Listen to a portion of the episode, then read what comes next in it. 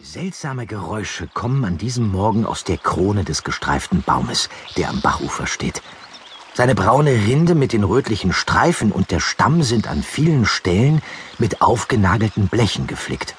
Oben am Stamm, dort wo das Blätterdach dichter wird, ist eine Konstruktion aus Zahnrädern. Die beginnen sich quietschend und knackend zu drehen und öffnen eine runde Metallklappe in der gestreiften Rinde.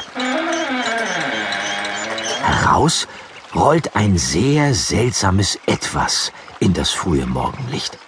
Ein kleiner Käfer auf Rädern streckt seine metallischen Fühler und gähnt. Dann klappt er seinen Rückenpanzer auf und ein winziger Propeller entfaltet sich. Er beginnt sich zu drehen und hebt den Käfer in die Luft.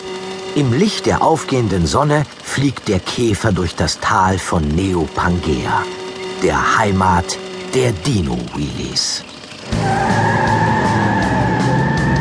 In einen Affenzahn schießt Bo als erster aus der Kurve. Seine Reifen graben tiefe Spuren in den Boden. Sand und Staub wirbeln auf.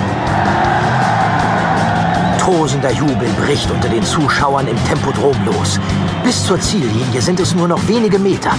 Bo's Sieg ist zum Greifen nah. Hurra! Doch was ist das? Mit einem Mal versperrt ein dunkler Schatten Bo die Sicht. Das ist ja nicht zum Aushalten.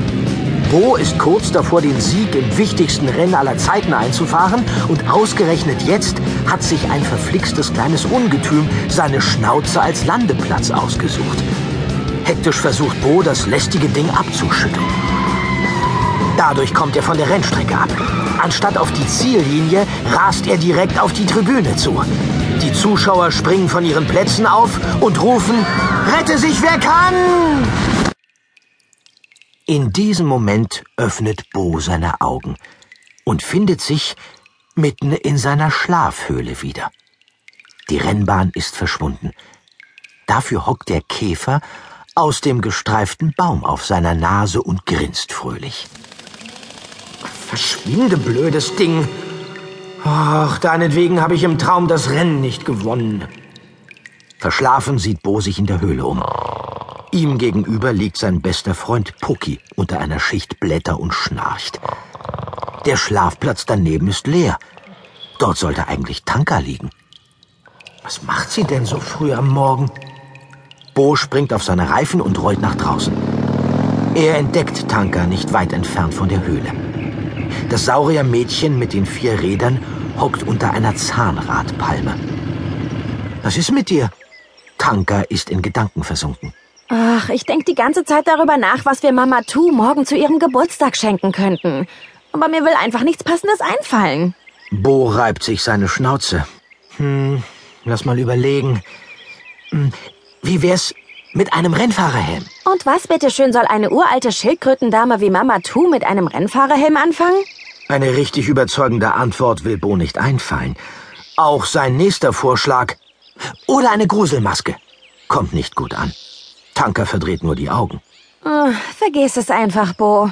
Später wird uns bestimmt noch ein passendes Geschenk einfallen.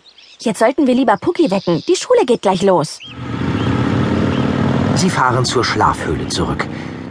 Pucki zu wecken ist allerdings gar nicht so einfach. Weder rütteln noch schütteln noch kitzeln nützen etwas. Pucki, aufwachen! Hallo! Ja, nichts zu machen. Pucki schläft wie ein Stein. Dann hilft nur noch unser Spezialtrick. Honig. Bo nickt und öffnet Puckis Schnauze. Er greift hinein und zieht Puckis lange Zunge heraus. Darauf träufelt Tanka etwas Honig. Jetzt müssen die beiden nur noch abwarten.